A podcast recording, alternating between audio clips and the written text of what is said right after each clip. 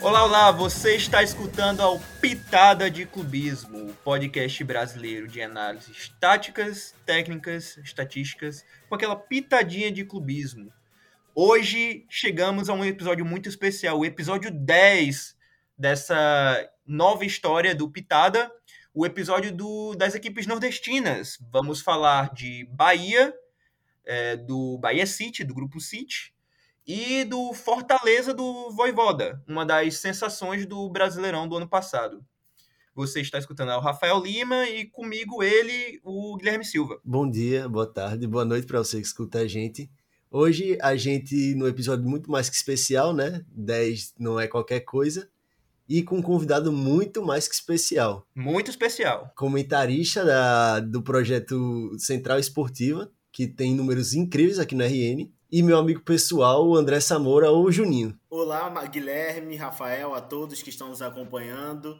É, eu fico muito feliz de participar aqui da Pitada de Clubismo, acompanho desde o começo o trabalho de vocês e fico muito feliz de estar nesse episódio, no décimo, e ainda falando do Nordeste, né? Porque como o Guilherme falou, eu faço parte de um projeto aqui do Rio Grande do Norte, a Central Esportiva, que faz as transmissões dos jogos do futebol potiguar para o YouTube. A gente já está conseguindo vários números espetaculares. A gente conseguiu 100 mil visualizações no jogo entre ABC e Esporte. Foi a maior transmissão esportiva da história do futebol potiguar no YouTube. Também faço parte da 91 FM Natal, que é uma rádio aqui do Rio Grande do Norte. E nessa, em todas essas áreas eu falo de esporte. E meu foco é sempre no Nordeste. Então, poder falar aqui das equipes nordestinas que vão jogar a Série A do Campeonato Brasileiro, eu fico muito feliz com o convite de pela primeira vez estar participando desse podcast tão querido que eu gosto muito de acompanhar. E a gente espera que seja a primeira de muitas, né? Primeira de muitas, e eu falo com propriedade por mim, pelo Guilherme, que o Juninho foi um, um convidado ideal para trazer como primeiro convidado da história do Pitada de Clubismo. A gente que acompanha, que eu, ABC, Guilherme América, dois grandes torcedores do, do futebol potiguar, acompanhamos o trabalho de grande e alta qualidade do Juninho, é, não só sobre o futebol potiguar, mas futebol nordestino. Então, eu estou muito animado para essa conversa de hoje. Então, para a gente começar o podcast de hoje, vamos começar falando pelo Bahia. Me diz aí, Rafa, quais foram as entradas e saídas do Bahia para essa temporada? O Bahia, que não facilitou minha, minha vida, teve 18 chegadas nessa para essa temporada de 2023. Então, aí vai a lista. É, o Bahia que contratou o meia Diego Rosa, que chegou dentro do, do grupo City, o lateral Cicinho, do Ludo Goretz, da, da Europa, o volante Iago Felipe, do Fluminense, o atacante Everaldo, do Kashima Antlers, o zagueiro Raul Gustavo, do Corinthians, o atacante Kaique, que pertencia ao Manchester City, dentro do grupo City também, o lateral Marcos Vitor, do Ceará, o meia Nicolas Acevedo, outro do grupo City, o goleiro Marcos Felipe, o zagueiro Davi Duarte e o atacante Biel, todos os três jogadores pertencentes ao Fluminense. Então, é, Juninho tá até rindo aqui que Juninho ele é torcedor tricolor, então sabe bem dos jogadores da equipe. É o Fluminense B no Nordeste, né, não? É, não, é o, é o Fluminense, é o Fluminense do pé rachado, né, basicamente. O zagueiro, veio também o zagueiro Canu, do Botafogo, o lateral esquerdo Joaner Chaves, que é até hoje a contratação mais cara do futebol nordestino, custando 18,2 milhões de reais. Jogador que veio do Independente Del Vale. O atacante Ademir, do Atlético Mineiro. O meia Tassiano, do Grêmio. O zagueiro Vitor Hugo, que chegou recentemente do Trabzonspor, da Turquia, ex-Palmeiras. E tem ainda a conversa do contrato do atacante Luciano Juba, que veio do, do esporte. 18 Esse é chegadas, esse é craque. 18 chegadas até o momento. O Bahia que trouxe basicamente um time novo do zero, né? para o Campeonato Brasileiro 2023. Com o investimento que veio né, do exterior do Grupo City, o Bahia realmente reformulou todo o elenco, basicamente ninguém do ano passado é titular. E essas novas peças estão se encaixando ainda.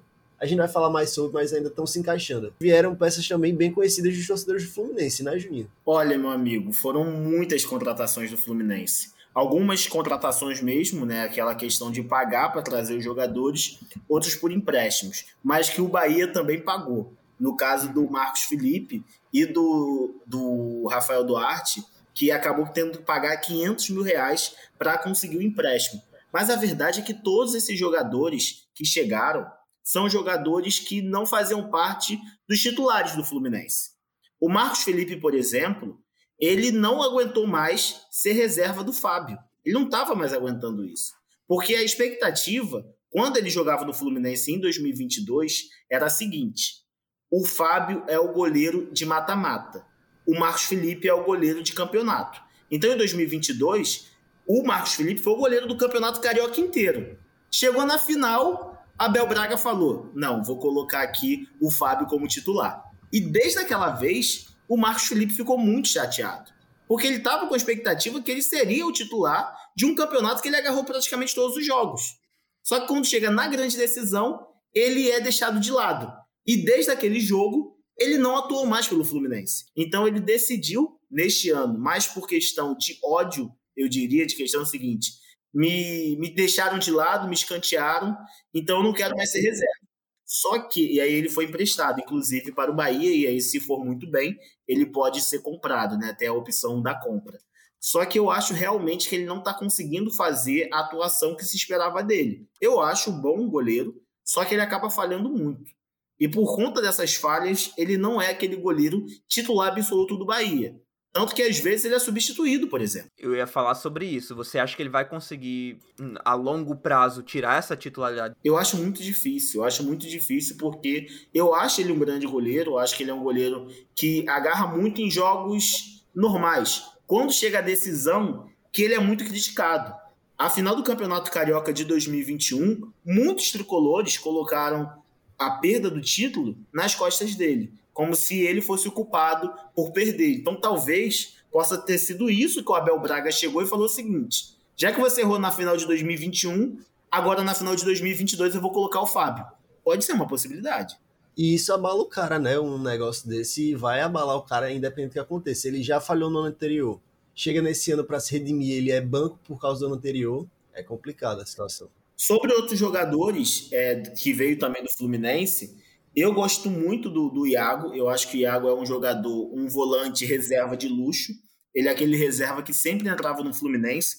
Ele é muito querido pela torcida. Inclusive, ele fazia uma grande dupla com o Nino, não em questão de campo, mas eles eram muito amigos. Inclusive, tinha um. Eles compraram junto um Fusca, o Nino e, e, o Iago. E tinha a brincadeira que eles iam para o treino do Fluminense de Fusca. O Fusca era chamado de Flusquinha, e aí tinha essa diversão toda entre eles dois. Então eram muito unidos. Só que aí eu entendo que o Iago ele saiu do Fluminense pela seguinte questão: aqui eu sou reserva. Eu preciso para um lugar, para um time que eu vou ser titular. E eu acho que ele é titular em várias equipes da Série A do Campeonato Brasileiro. Um Bahia, um Cuiabá, um Goiás e várias outras. Então ele estava cansado de ser reserva e foi buscar seu espaço. Eu acho completamente normal. O que eu acho absurdo é o Bahia pagar 10 milhões de reais pelo Iago.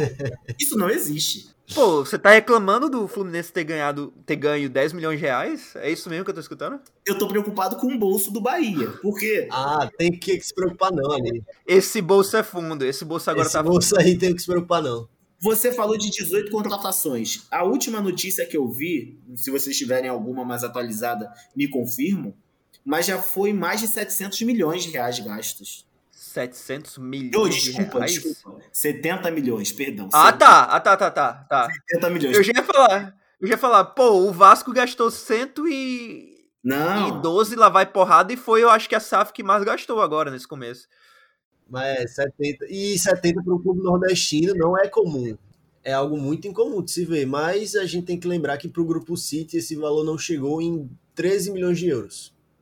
Então é algo que, tipo, não vai. Muito pelo contrário, a Bahia vai normalmente gastar, tipo. essa grana, mas daqui para frente provavelmente em uma bala só, em duas balas, não em 18, como foi essa, essa janela agora.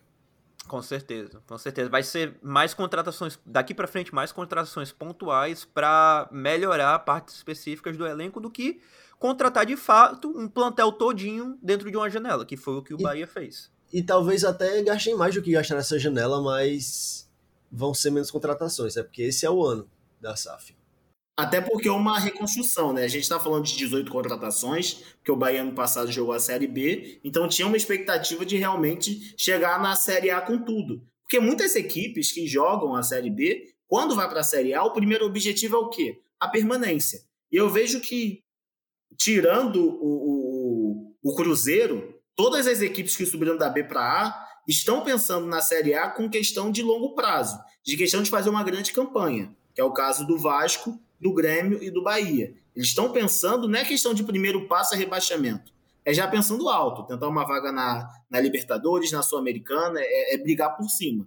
Então eu entendo esse investimento logo de cara do Bahia em questão de mais de 70 milhões em contratações. O Bahia já dá para dar o gancho aqui, né? O Bahia que terminou na quarta colocação no Brasileirão da Série B. Tem, tem ainda essa conversa Vasco, Bahia ali em quarto por conta do do resultado do STJD no jogo que o Vasco jogou na, na Ilha do Retiro, e se foi WO, se foi empate, dependendo disso aí, é, o Vasco Bahia termina ali na quarta, mas o Bahia que terminou com 62 pontos, com 17 vitórias, 11 empates e 10 derrotas.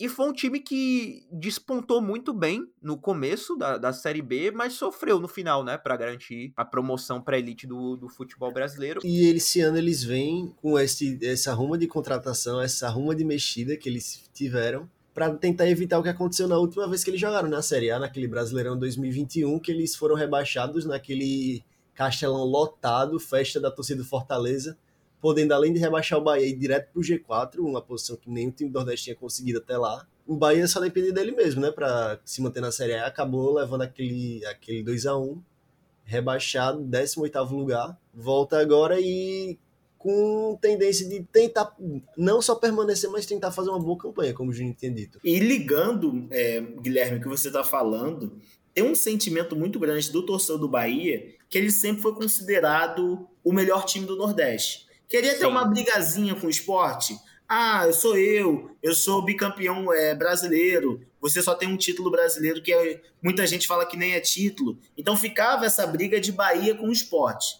E aí, do nada, no último jogo, você é rebaixado com um rival nordestino conseguindo uma vaga na Libertadores. Algo que, inclusive, o Bahia nunca conseguiu, que foi se classificar duas vezes consecutivas para a Libertadores. Nunca, não só o Bahia, como nunca nenhum nordestino conseguiu o feito do Fortaleza. Então eu acho que essa questão também do Fortaleza acaba mexendo com o ego do torcedor do Bahia. Mexe, e o torcedor mexe. do Bahia precisa voltar a aparecer, a figurar nessas grandes competições. Tentando mudar sem querer um pouco o assunto, mas eu estava vendo hoje a questão de onde chegou mais longe as equipes nordestinas na Copa do Brasil.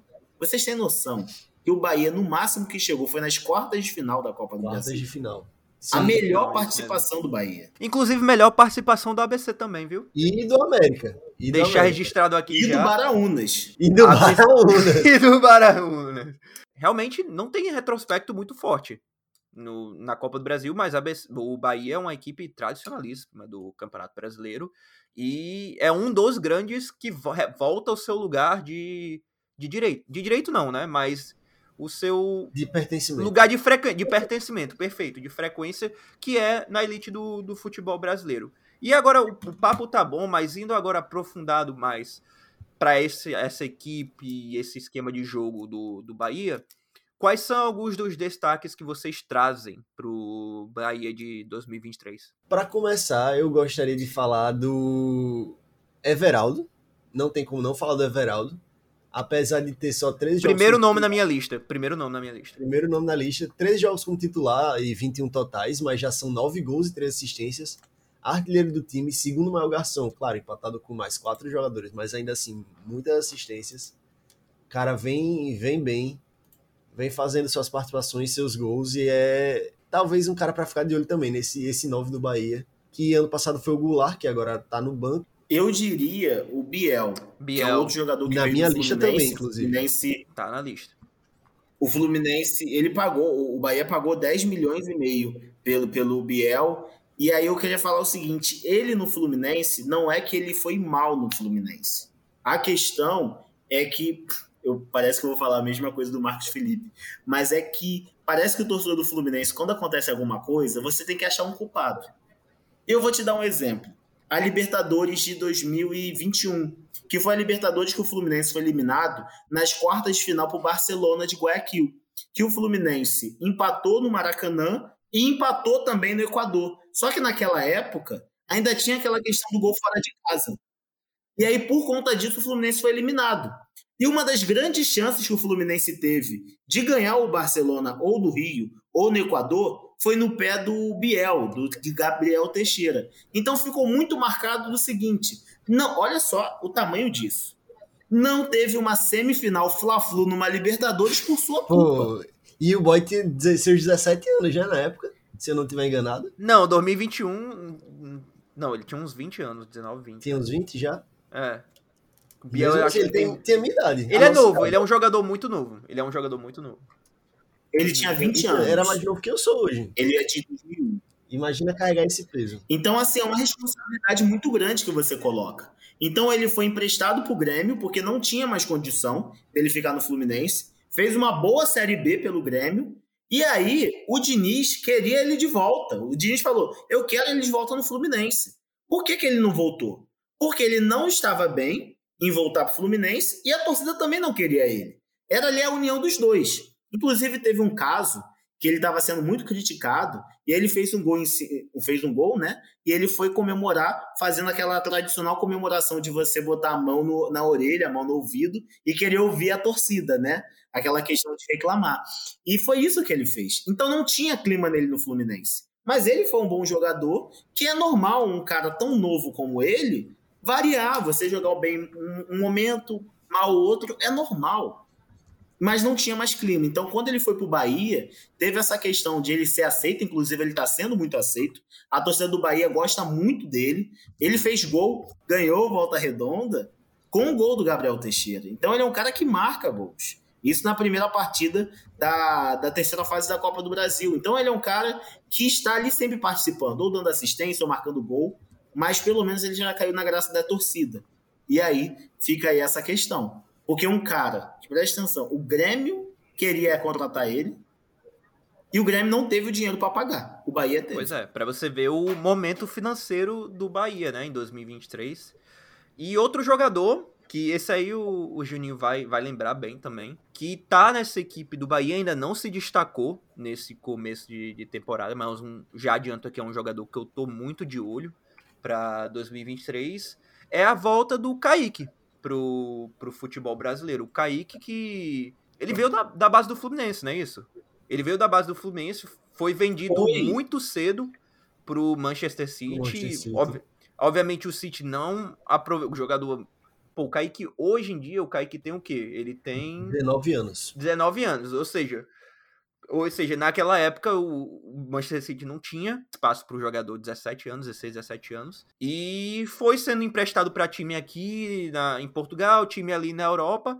É, dentro do grupo City agora com o Bahia tem a chance de voltar e vai competir um, um brasileirão é, pela primeira vez por inteiro, né? Que é um jogador de muito, muito talento, o Kaique. Só 19 anos ainda. É uma grande promessa que nosso amigo Fluminense conhece bem, né? Não tem jeito. Foi vendido cedíssimo pro City. Parece até que é um, pod do, um podcast do Fluminense aqui, né? Mas, pois é. é. Não, é vamos, vamos, é, bizarro, vamos, né? é, mas é o Bahia, é o Bahia City. Bahia contratando os caras Fluminense, mas eu tô trazendo é. mais um que eu gosto. Esse eu defendo desde que chegou. Rafael sabe que eu defendo esse cara desde que chegou. Antes dele começar a jogar no Bahia, eu já defendia. O Acevedo. Acevedo. Bom volante. Uhum. Muito bom passador, muito bom marcador. É aquele famoso famoso pitbullzinho. Baixinho, tal, mas chato, morde, marca, dá passe bem. E ele é importantíssimo na saída de bola rápida do Bahia, ele vê bem Isso. os espaços. Perfeito. A gente vai falar muito vamos falar muito dele quando a gente falar do sistema do Renato Paiva e como o Acevedo se encaixa na, na dinâmica de saída de bola. Do, Exato, do Bahia, e além do que o Acevedo vem jogando uma posição que ele foi muito feliz no New York City, no grupo City também, lá do MLS, onde ele foi, por nota só faz score, de novo, como no episódio passado, não é o melhor parâmetro, mas é um muito bom parâmetro. Foi o melhor jogador da MLS e do New York City nesse ano de título. Então é um cara que, desde que chegou, falei, o Bahia acertou na contratação e vem se mostrando muito eficiente, muito, como eu posso dizer, muito importante para esse time. Agora a gente não pode fechar a parte dos destaques sem falar dele, que é a principal contratação, se não em termos futebolísticos, de, de tamanho, de nome de jogador, def, definitivamente em termos financeiros, que é a contratação do Joaner Chaves, que é o lateral esquerdo do Independente Del Valle. Del Valle e, todo jogador. E é um jogador muito interessante para essa, essa lateral barra ala esquerda do Bahia, a gente vai falar também dentro do, do sistema do, do, Renato Paiva, mas é um lateral que, que produz muito. No ano passado, na no 2022 dele, ele produziu 7 gols e 3 assistências. Claro, num espaço amostral de 45 jogos. Não é números que necessariamente saltam ao, aos seus olhos, comparado com o que outros jogadores já produziram, mas é, são números bastante altos para um jogador de lateral, de ala, de campo. E é um jogador que se envolve muito no ataque, é um jogador com, com arranque, que tem uma, uma potência de se desvencilhar da marcação e atacar em profundidade, atacar vertical, verticalmente. E não só chegando com perigo, mas também com qualidade no passe para achar companheiros em, em posição de, de, finalização, seja o Everaldo, seja o Kaique vindo do, do lado direito, seja, seja o Biel, seja qualquer que seja, o, o Jonas Chaves vai ser um jogador importantíssimo. E já que não só de destaque vive um time, a gente também tem que falar das preocupações. Quais preocupações vocês trouxeram para o Bahia? Olha, eu vou começar aqui então. A gente tem que falar de um, de um Bahia que passou por muitos vexames nesse começo de temporada. Não o vexame que terminou a temporada do Bahia por conta disso, mas coisas que a gente vai lembrar por muito tempo. A gente teve a primeira que foi uma derrota para o Fortaleza de 3 a 0 em casa. E a gente tomou um susto nessa primeira partida. Porque foi o seguinte: o Bahia, vindo como SAF, perder de 3 a 0 em casa é algo muito difícil. Todo torcedor sabe como é difícil ganhar do Bahia na Fonte Nova. Ganhar de 3 a 0 é uma vergonha gigantesca. Depois disso, poucos dias depois, teve uma derrota de 6 a 0 para o esporte na Ilha do Retiro.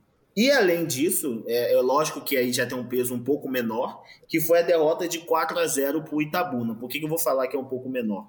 Porque era a última rodada do Campeonato Baiano, e aí se o Bahia perdesse, o Vitória mais uma vez ficaria fora da semifinal do Campeonato Estadual. Inclusive ficou pela quinta vez consecutiva fora da semifinal do Baiano. Mas não precisava perder de 4 a 0. É, exato. Não precisava do que aconteceu ali. Ah, não, foi foi porque quis. Pô, mas porque quis precisava levar um chocolate do Itabuna? Não precisava, né? Resumindo tudo que eu falei aqui, o Bahia toma muito gol. A defesa do Bahia não tem muita atenção nessas questões, tem muita dificuldade de jogar. Eu fiz aqui um balanço, são 23 partidas do Bahia no ano, sem contar a partir de agora a Copa do Brasil, né? Que teve jogo contra o Volta Redonda. Sem contar esse jogo, são 23 jogos e 28 gols sofridos. São muitos gols sofridos para uma equipe que só jogou jogos do Campeonato Baiano, Copa do Nordeste e Copa do Brasil. E não enfrentou muitos times da primeira divisão, né? Não. Não, enfrentou o Fortaleza. Enfrentou o Fortaleza. Só o Fortaleza na Copa do Nordeste. Fora isso, nada de times de alto escalão no Brasil. É muito preocupante. Exatamente. Eu acho perfeito esse seu comentário, é, Juninho, porque se conecta perfeitamente à minha maior preocupação para esse Bahia, que é a saída com bola. O Bahia do Renato Paiva, que se propõe a sair tocando bola é, desde lá de trás, com saída com três, três jogadores. Só que nesse começo de 2023, os zagueiros do, do Bahia têm sofrido muito com pressão alta. Têm sofrido muito e têm sido muito punidos com pressão alta. É até meio irônico, porque um, uma das é, características desse sistema do Renato Paiva é atrair é, até certo número dos jogadores adversários para sua parte do campo, para sair tocando com toques rápidos e sair na verticalidade com jogadores é, de velocidade, como o próprio Joanes Chaves, para poder chegar com perigo na área do adversário. Só que convida muito o adversário para sua própria área e em diversos momentos, tanto no campeonato no Baianão quanto na Copa do Nordeste, essa essa pressão alta, ter esses jogadores adversários pressionando, levou a, a vários gols bestas que, que o Bahia tomou e que com a chegada do, do Vitor Hugo para organizar bem esse, esse setor, o Vitor Hugo, lembrando, chegou do Trabzonspor. Uma expectativa que bote um pouco mais de ordem na casa e que essa, essa linha defensiva consiga ter um pouco mais de, de previsibilidade e resistência a times de pressão alta, como foi, por exemplo, o maior é, evidência disso, o 6 a 0 que tomou para o esporte que é um time que pressiona lá, lá em cima. Inclusive, depois desse 6 a 0 foi uma gota d'água pro Renato Paiva, né? Ele mudou o esquema, mudou a forma de jogar do 4-3-3 pro 3-5-2. E o time realmente melhorou um pouco na defesa. Eu não vou dizer que melhorou muito, porque tomou gol em quase todos os jogos ainda. Mas começou a sofrer menos gols, começou a ajustar melhor a saída de bola.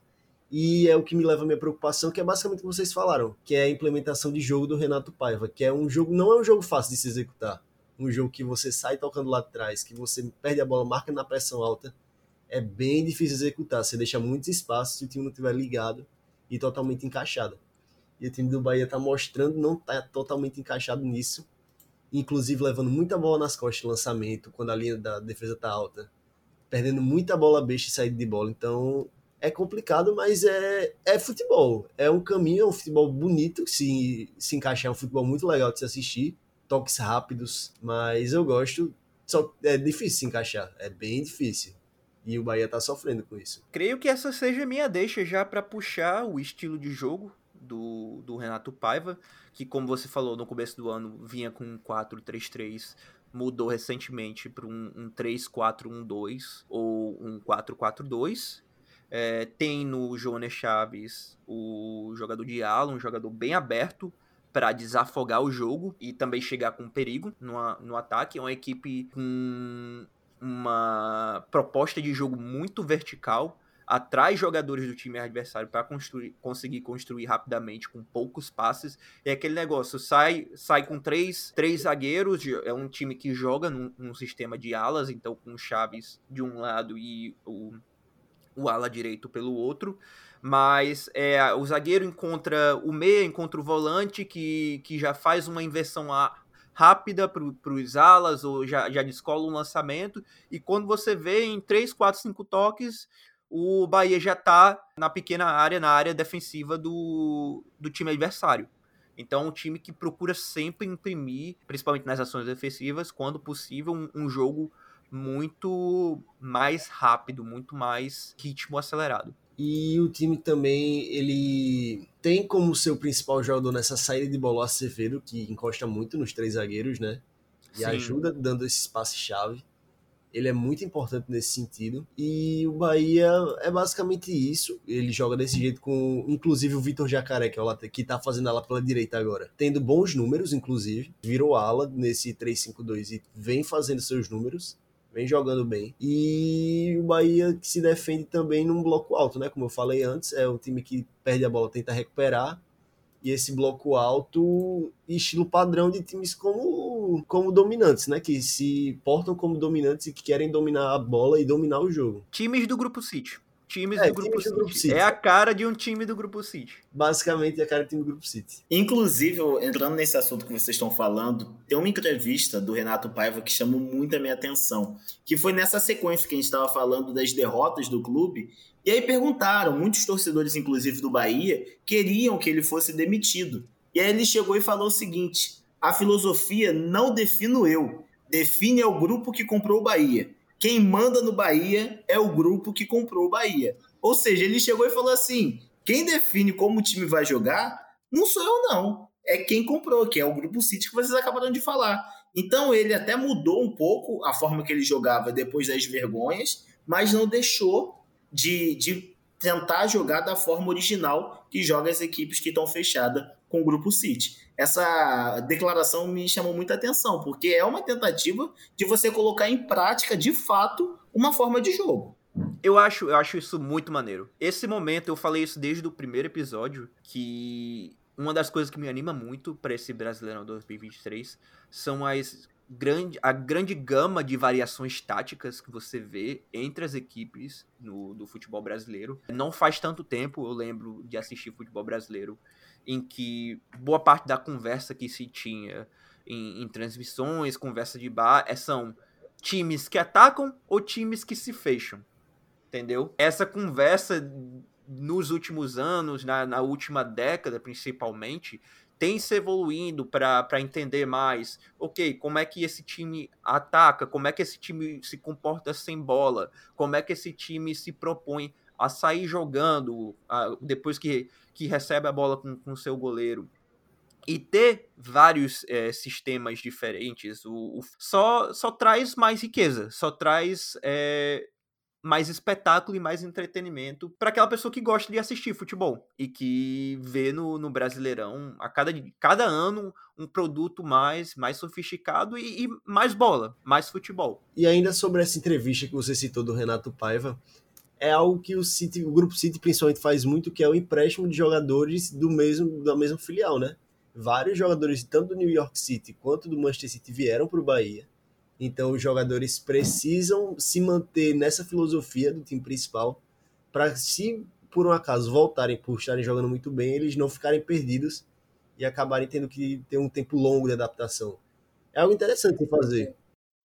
Agora, é algo que eu não gosto, sinceramente. Eu não gosto. Eu sou mais adepto do estilo técnico de você ver as peças que você tem e extrair o máximo de cada peça, não tentando implementar um estilo de jogo seu independente das peças que você tenha.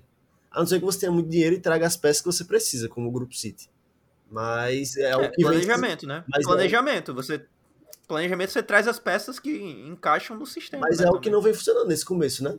Não, mas exatamente, porque é um começo. Porque se a gente for falar aqui como é a situação, neste momento o Bahia está contratando jogadores para tentar colocar nessa filosofia, inclusive contratando jogadores muito jovens, que dá para ter aí um entendimento mais rápido, né? Eu diria que se você pegar um jogador que já está acostumado a jogar daquela forma o futebol, ele não vai chegar e falar assim, eu vou mudar aqui agora só porque você está mandando. Então é mais fácil você conseguir jogadores de 20, 19, 21 anos que mesmo que já são, já estão no profissional, ainda está uma fase ainda de evolução.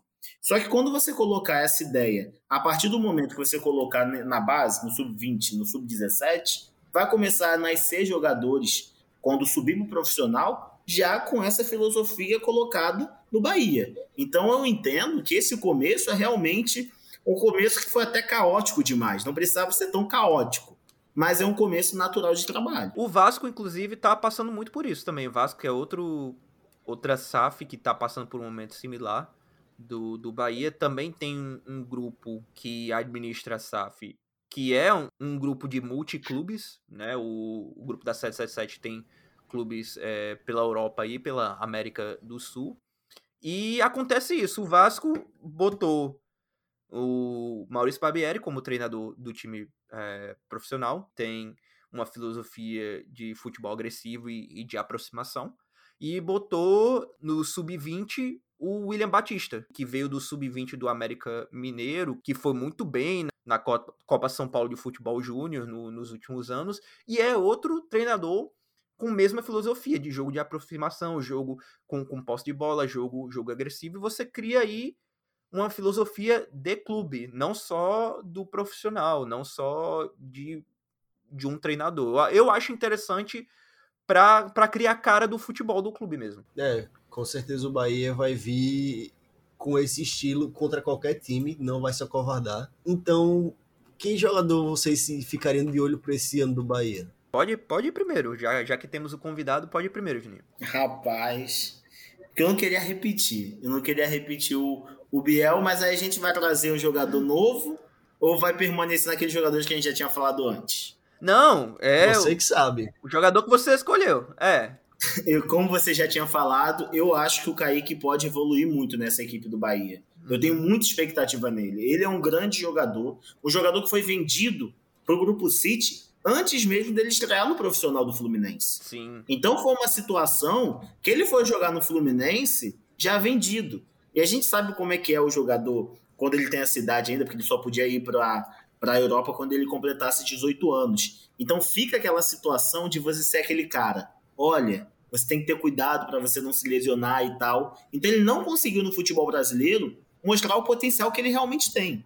Teve um grande gol que ele fez, um golaço contra o Nova Iguaçu, que é muito marcante. Mas só foi isso. Ele não conseguiu mostrar o futebol que ele tem ainda no futebol brasileiro. Então essa oportunidade de jogar no Bahia, ele que ainda não está completamente como titular, mas eu acho que ele pode conseguir esse espaço na equipe e eu tenho muita expectativa. A primeira contratação que mais me chamou a atenção no Bahia foi realmente ele. Eu vejo que ele tem muito potencial. E assim, é expectativa sem pressão, né? Sem pressão. Não, não vai ter pressão de ser, ah, é uma joia do futebol brasileiro que já tá palavrada para ir para a Europa, isso e aquilo outro. Chega agora para disputar a, a Série A pela primeira vez, é, um ano todinho, e sem expectativas de, de como vai ser o, o, o, depois. Eu acho que ele vai jogar bem mais solto no Bahia. Inclusive, ele vem tranquilo porque ele não é nem ter a obrigação de ser titular, mas ele vai entrar nos jogos. Eu imagino que ele vai conseguir seu espacinho nesse dos 11 principais. Depende também se o Renato Paiva vai voltar pro 4-3-3. E qual o teu, qual o teu jogador? Pô, sou defensor, sou o baba-ovo dele, é o Acevedo. Olho nele. Olho nele. Pô, olhe para alguém como o Guilherme olha para o Acevedo, né? É, é bizarro. ele é o time de jogador que me encanta. É tipo o Verratti, que eu acho craque da bola, gênio.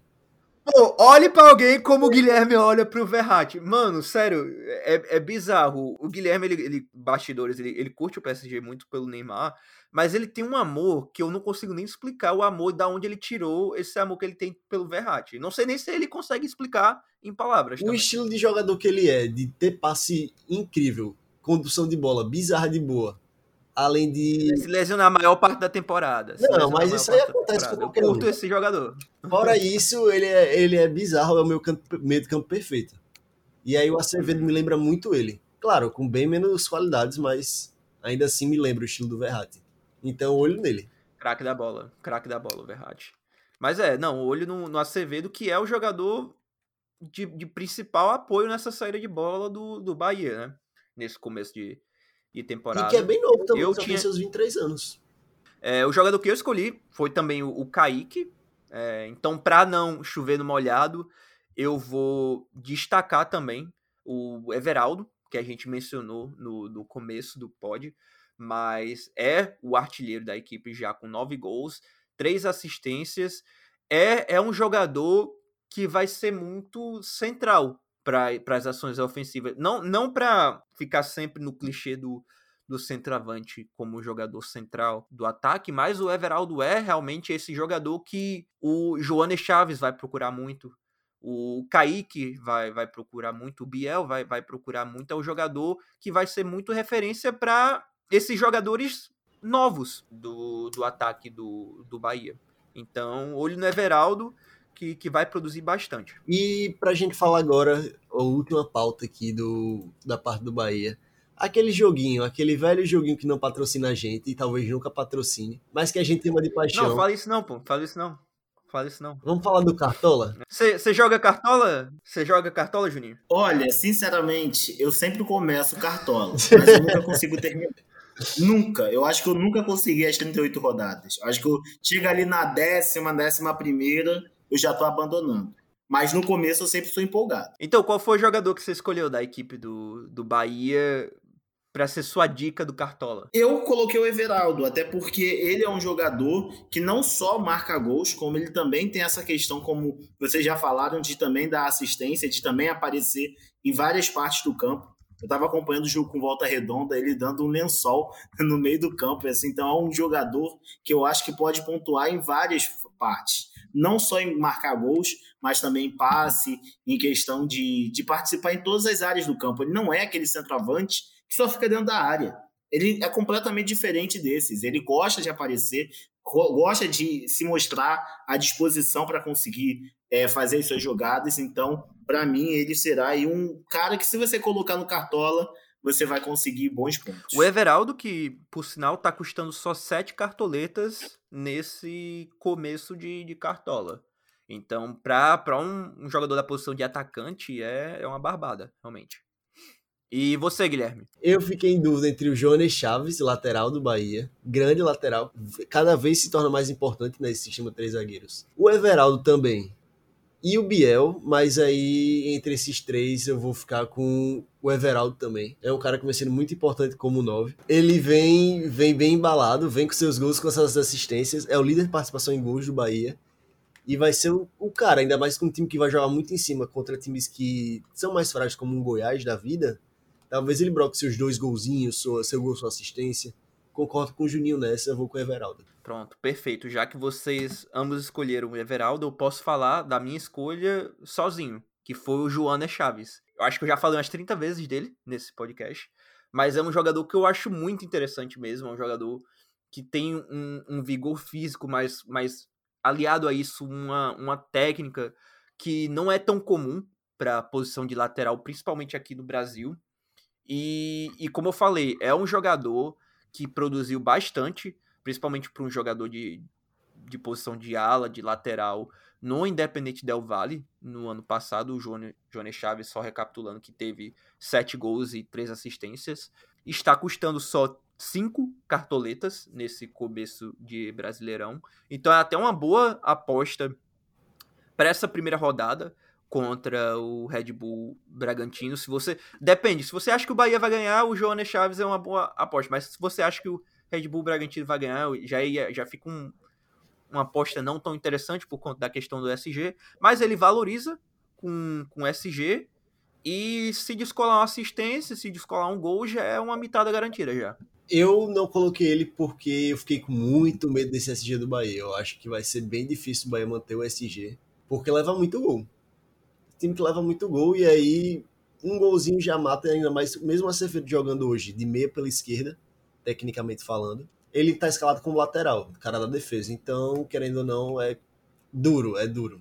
Pô, mas é muito bom porque ele joga mais à frente e se ganhar o SG, não, já é, é, é, é pontuação garantida. É pontuação garantida já.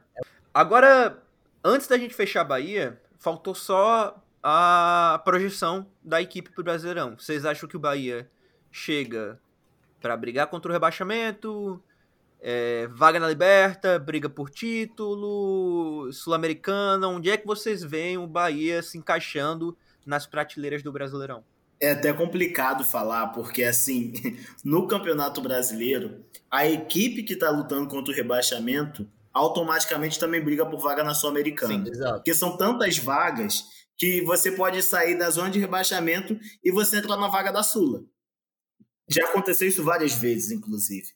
Então, fica aqui a minha opinião, sinceramente, que é essa parte do Bahia. Não que necessariamente vai brigar pelo rebaixamento, mas seria aquela questão de ficar ali pela Sul-Americana ou aquela parte ali sem vaga, que é até muito difícil. Porque com o normal do Brasil aí oito clubes para a Libertadores, acaba, se não me engano, são só duas duas equipes, né, que ficam é um ou duas. Se for nove brasileiros para Libertadores, fica só um. Se for oito, como é o normal, ficam dois. Então, assim, eu acho que a disputa do Bahia é ali. Ou ficar sem nada, ou ficar com uma vaga na Sul-Americana. Para mim, o Bahia vem como favoritaço. Para mim, eu vejo o Bahia a cara 14 lugar do Brasileirão. É a cara. A cara 14 lugar. Quando ele falou favoritaço, eu me assustei. é, eu pensei, ele vai botar ele no rebaixamento? Como é que é? É aquele, aquele time que não vai, que vai no comecinho ficar com rebaixamento, mas depois vai ficar tranquilo, mas que não vai embalar, não vai meter oito, sete jogos sem perder. Na minha cabeça é o time que vai fazer um brasileirão honesto, vai ficar no seu 14, talvez no 13 lugar, e conseguir sua vaga na Sul-Americana. Perfeito, comprei, comprei a ideia de vocês. Eu também tenho o Bahia como um time de Sul-Americana, porque eu de fazer essa diferença, porque eu não acho que vai vai estar tá em certos momentos brigando ali no bolo acima do rebaixamento, mas eu não acho que, que vai sofrer com o rebaixamento, como outras equipes que vão estar tá nesse bolo também. E realmente não vejo o objetivo do Bahia para 2023 é ficar na, na Série A de forma mais tranquila. E eu acho que é exatamente isso que o Bahia vai, vai conseguir. Vai, vai ter uma permanência na Série A, vai ter um, um, um brasileirão mais, mais tranquilo, mas também não, não acho que chega para sonhar com vaga na Libertadores ainda. Só para encerrar que diante de tudo que a gente falou do Bahia, o Bahia ainda foi campeão baiano, campeão lógico. Baiano. Sem a disputa com o Vitória, conseguiu e conseguiu um número muito curioso, porque agora se torna a segunda equipe do país a chegar na casa dos 50 títulos estaduais, né? O maior campeão é o ABC com 57 e agora o Bahia entra nessa casa dos 50 e a diferença é absurda. São 21 títulos a mais do que o Vitória, que fica com 29. Perfeito. Nessa nota em que o, o André conseguiu mencionar o ABC no final do, da, da parte do Bahia, a gente termina o Bahia e indo agora para o próximo, o Fortaleza, que é para muitos a equipe sensação do futebol nordestino nos últimos anos. Bom, e agora para a gente ir para o próximo time e o último do episódio, que vai ser um episódio só de dois times especial do Nordeste. Vamos para o Fortaleza, né? E para falar de Fortaleza, vamos no padrão do começo. Rafa, me fala aí as entradas e as saídas de Fortaleza. Fortaleza, outra equipe que se movimentou bastante no mercado em 2023.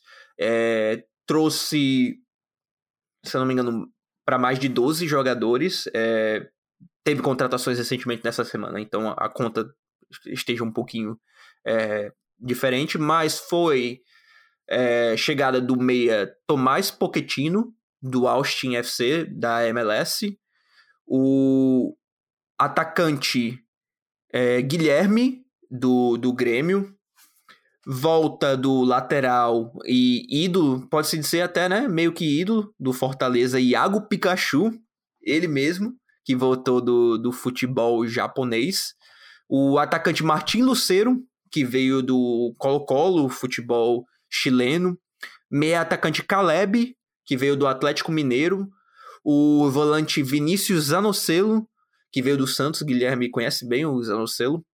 Nossa, essa negociação é troncha. Troncha. Tronchíssima.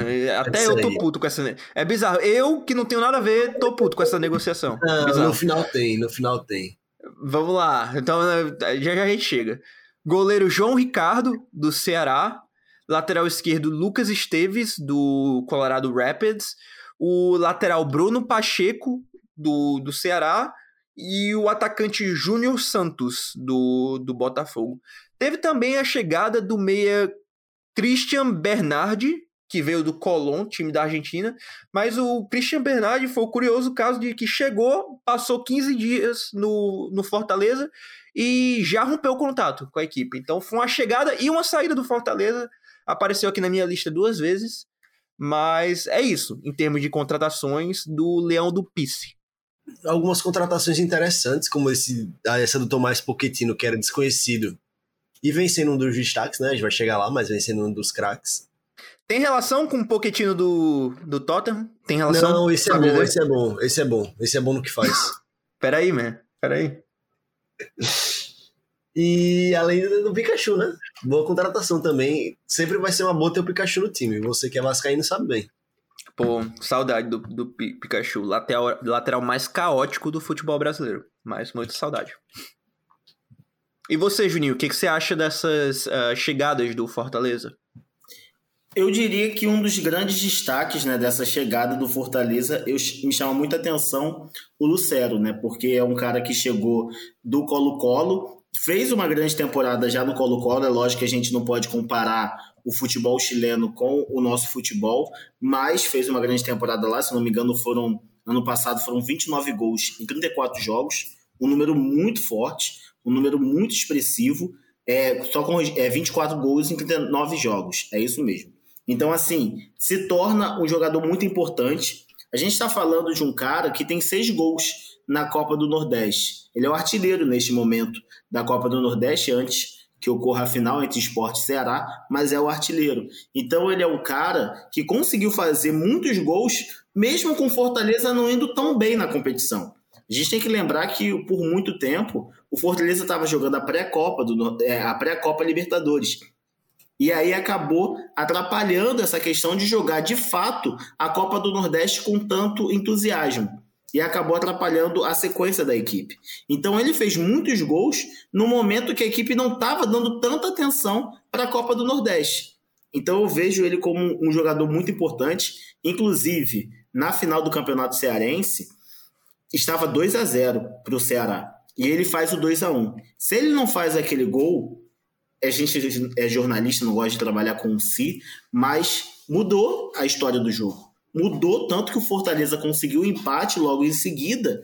E isso deu o título para o, Fortaleza. O Fortaleza que agora tem 46 títulos cearenses. E esse campeonato cearense foi um dos mais importantes da história. Porque agora o Fortaleza chega a 46 e se torna de fato o maior campeão do estado. Porque o Ceará ficou com 45. E o Ceará, que sempre se gabou né, de ser o maior do estado, por sempre ter mais estadual, acabou pegando uma sequência de cinco né, de Fortaleza, pentacampeão e ultrapassando o, o rival Ceará. E o Ceará se gabava, né? Se gabava por ter conseguido o, o Penta, né? Os cinco, cinco campeonatos seguidos e agora o Fortaleza, Fortaleza tem também. Inclusive tem no escudo do Ceará e cinco estrelinhas do Penta, provavelmente ele já vem tirar no ano que vem.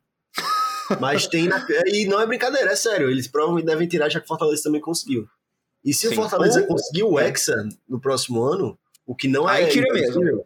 Aí tira é mesmo. Papo de tirar. Uhum. E a diferença, a diferença era de 45 pro Ceará, 41 pro Fortaleza. E quando você consegue essas cinco seguidas, você faz uma virada histórica. É muito difícil você fazer uma recuperação dessa. É muito complicado. E o Fortaleza conseguiu recuperar. E como vocês falaram, era a, a grande felicidade né, do, do, do Ceará, Ceará ser o campeão do seu estado. E já aproveitando o gancho, o Lucero também é seu destaque nesse ano do Fortaleza? Um dos seus destaques? Com certeza, com toda certeza, até porque pelo futebol que vem apresentando. Não é só marcando os gols, ele está conseguindo trazer dinâmica para essa equipe do Fortaleza. Eu vejo que ele conseguiu crescer mais até nos últimos jogos do que como ele estava fazendo do que no começo. O Fortaleza é um time muito diferente hoje do que no começo da temporada. Foi se re, é, reforçando ao longo dos jogos, foi melhorando a forma de jogar ao longo das competições. Mas indo aqui para outra chegada que eu achei bem interessante nesse começo de, de temporada do Fortaleza é a adição do Caleb a essa, a essa equipe. Um jogador que, que traz uma dinâmica diferente ali, principalmente para aquela para a parte da, do meio para a direita da equipe do, do Atlético Mineiro e tem já se encaixado muito bem dentro dessa proposta do, do Voivoda. A gente vai discutir bastante sobre o sistema do, do Voivoda, mas Caleb é outra contratação que eu achei que chegou bem. Agora, antes da gente ir para o resto, dos, é, dos destaques e, e, falando da temporada do Fortaleza como um todo, em questão de saídas, o Fortaleza que também teve muitas saídas na sua equipe, e eu peço até já perdão de antemão se eu esquecer de alguma saída, foram realmente várias saídas, então eu vou falar mais das, das mais importantes. Foi o caso do, da saída do provavelmente a mais importante do lateral esquerdo, Juninho Capixaba, que foi para o Red Bull Bragantino. Teve também a saída do volante Ronald, que foi para o Cuiabá. A saída também do meia Matheus Jussá, que foi para o Cruzeiro. E foi também a saída do, do meia Matheus Vargas, que foi para o esporte. Certas peças que foram importantes principalmente o, o Juninho Capixaba, para aquele Fortaleza que foi a sensação do, do segundo turno do Campeonato Brasileiro, né? É, algumas saídas, mas eu diria que manteve muito a base do time e trouxe reforços importantíssimos. Então, a tendência é do que foi ano passado para o melhor. A gente vai ver em breve quando a gente der nossas opiniões, mas eu gosto do que o Fortaleza fez nessa janela, principalmente. Manter o Voivoda sempre é uma vitória para o Fortaleza dessas janelas. Eu diria até a maior contratação, que foi a renovação, né, com, com o Voivoda, que, que era especulado em várias equipes do Inclusive no Santos, Santos foi muito atrás, o Vasco também. Inclusive no Vasco, o Vasco foi muito atrás do, do Voivoda, é, era a opção principal do, do Vasco, e continua mais um ano de trabalho no, no Fortaleza, só, só tende a mostrar como é sólido, como é bem posta essa administração do Fortaleza, né? Que ainda assim conseguiu segurar e conseguiu ter um apelo grande para um dos melhores técnicos do, do futebol brasileiro na atualidade.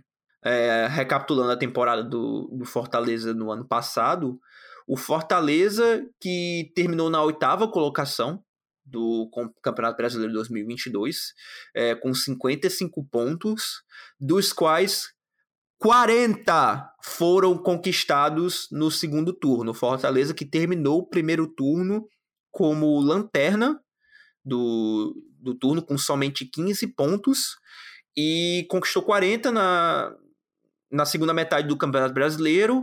É, teve, eu diria, a maior arrancada de um time num Brasileirão e conseguiu. No Brasileirão recente, com certeza. Não lembro outro brasileiro... de cabeça de um time de sair da lanterna de, do campeonato de um turno e no outro conseguir um oitavo lugar é bizarro.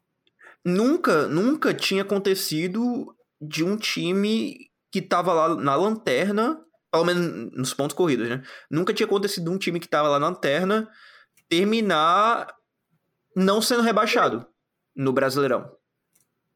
O Fortaleza foi, foi, foi o primeiro a, a conseguir isso. Beliscou uma vaga na Libertadores, beleza que foi é, eliminado pelo Cerro Portenho na última fase da pré-Libertadores. Apesar do Cerro Portenho ser o melhor time do Paraguai, e o Fortaleza deu esse azar de pegar o melhor time do Paraguai na pré-Libertadores, mais um absurdo dos campeonatos americanos. Libertar, joga na Colômbia agora, Guilherme? Libertar não foi o melhor time da, da Paraguai no ano passado. Em pontos somados, nós não, isso, não, mas estamos falando hoje, hoje no, no futebol paraguaio. Não, é o... beleza, mas uh, foi o time melhor campanha, enfim. Mas é, não, realmente foi uma, uma remontada no, no campeonato, na segunda metade do Campeonato Brasileiro que, que ficou para a história do Fortaleza. E o Fortaleza que tem um histórico do Brasileirão não tão favorável e conseguiu essa melhor campanha no que a gente falou antes, né, no podcast, em 2021. Conseguiu aquele quarto lugar festa da torcida Mosaico, talvez um dos mosaicos mais lindos que eu vi no Brasil, nos últimos cinco anos, óbvio. E... A torcida do Fortaleza é brabíssima mesmo, uma das mais apaixonadas. Juninho vai fazer alguma cobertura lá no jogo no Castelão esse ano? Não sei, não sei ainda, mas a gente tem uma expectativa. A gente ainda não fez nenhuma viagem, a gente estava querendo ir para esse jogo na Ilha do Retiro. Que bom que a gente não foi, porque foi um jogo que durou dois dias começando um dia no outro. Seria muito complicado financeiramente ficar dois dias seguidos é, na Ilha do Retiro, ali em, em, Pernambuco, em Recife. Mas a gente tem essa, esse planejamento, até porque o Ceará vai jogar a segunda divisão contra o ABC, então tem essa viagem para lá. Então a gente está pensando nisso.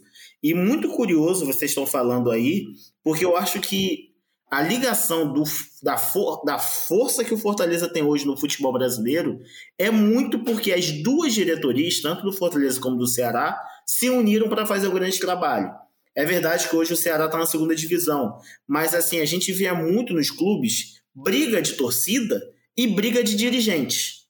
No futebol cearense, não. Existe a briga na torcida. Você pode chegar e odiar o Fortaleza se você é torcedor do Ceará e vice-versa mas as diretorias conversam e tentam fazer o melhor possível para você conseguir é, bons resultados. Por muito tempo, Fortaleza e Ceará ficaram os dois na primeira divisão do futebol brasileiro, algo que muitos nordestinos não conseguiram. Bahia foi para a Série B, o esporte, e estavam lá os dois se mantendo. Inclusive, eu queria falar um destaque que, para mim, aqui eu que cubro o futebol do Rio Grande do Norte, me chamou muita atenção. Na final do Campeonato Cearense, tinha 50% da torcida do Fortaleza e 50% da torcida do Ceará.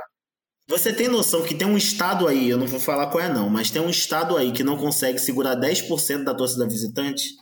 Não consegue colocar, segurar 1.500 torcedores no Frasqueirão e 3 mil na, na Arena das Dunas, que é 10% da porcentagem de cada estado? Isso é uma vergonha para a segurança de um estado. E o, e o estado do Ceará consegue fazer isso com muita tranquilidade, de conseguir que as duas torcidas fiquem ali na, é, é, é no estádio. E isso é muito marcante, porque a gente está vendo um caminho muito grande. O Ceará se perdeu na organização do ano passado para cá, mudou muitos treinadores no fim do campeonato brasileiro, mas o Fortaleza vai se reinventando. A gente está falando da equipe, como a gente já tinha falado anteriormente, que conseguiu duas classificações consecutivas para a Libertadores, algo que nenhum nordestino conseguiu. Na história, nunca conseguiu.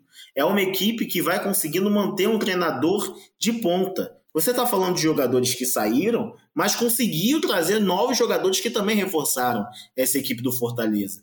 Então você perde jogadores mas você também contrata bons jogadores. Eu acho que é muito importante. Caso do próprio Luceiro, né? Caso do próprio Isso. Luceiro, Juninho. O jogador que é da primeira prateleira do futebol chileno deixou o Colo-Colo, time tradicionalíssimo da América do Sul, para vir jogar no, no Fortaleza. E não então, veio jogar para é fim de carreira, não. Veio jogar, assim, no seu no seu, seu auge, auge, no seu maior. É, exatamente. Depois de melhor temporada na carreira. Isso mesmo, isso mesmo. E por conta de tudo isso que a gente está falando, o Fortaleza tem uma organização não só no campo, que também é uma organização administrativa. O trabalho que está sendo feito é muito organizado. É uma equipe que conseguiu se organizar em questão de finanças, é uma equipe que dificilmente deve salário, então muitos jogadores até preferem jogar pelo Fortaleza, não só pela questão da competitividade, uma equipe que vai jogar Libertadores, mas também com a certeza que vai ter seu salário em dia. Então eu acho muito importante. Isso tudo isso que gira em torno da equipe, não só na questão de como está jogando no gramado, mas também financeiramente. E é até interessante essa parte que você fala dos salários, porque a gente lembra daquela entrevista do Thiago Galhardo lá atrás, quando ele chega do Vasco, e ele comenta, né, que recebe salário em dia, ficou até meio abismado e ficou pensando, pô, será que eu recebo porque eu sou estrela, porque eu cheguei aqui e tal agora, sou contratação? Vai conversar com o diretor, e o diretor fala: não, aqui a gente paga em dia, não sei o que, é normal, pode se acostumar, a gente não vai atrasar salário e, tipo, isso vem lá de trás já. Não é que se organizou agora, bem como o Gico falou, vem se construindo e é muito perceptível isso, aqui no futebol nordestino e também no brasileiro. Futebol, quando é bem administrado, chega a dar gosto, né? É bizarro. Um, um jogador, um trabalhador, achar bizarro o dinheiro pingar na conta dele no, no mês certo, no dia certo do mês. Diga aí. Pô, isso é loucura. Isso também o fala nível que tava. como era a diretoria do Vasco, né, na época. Não, não só do Vasco, tá? Não só do Vasco, porque não isso aí era, era prática quase que. Assim, se você voltar uns sete anos aí atrás, era prática, prática quase que normalizada no futebol brasileiro. Vasco, Botafogo e, e, e times afins e afins aí o futebol nordestino tem essa característica de conseguir ter essa organização financeira. Não é uma equipe, não são equipes que devem tanto assim. Então, assim, a gente está falando de um futebol que a gente falou de uma SAF, em que Cruzeiro, Botafogo e Vasco estavam com dívidas perto de um bilhão. Por isso precisaram ser vendidos como SAF. No futebol nordestino, não. Futebol nordestino são poucas as equipes que têm dívida. O Bahia, por exemplo, não tinha quase nenhuma dívida quando foi vendido.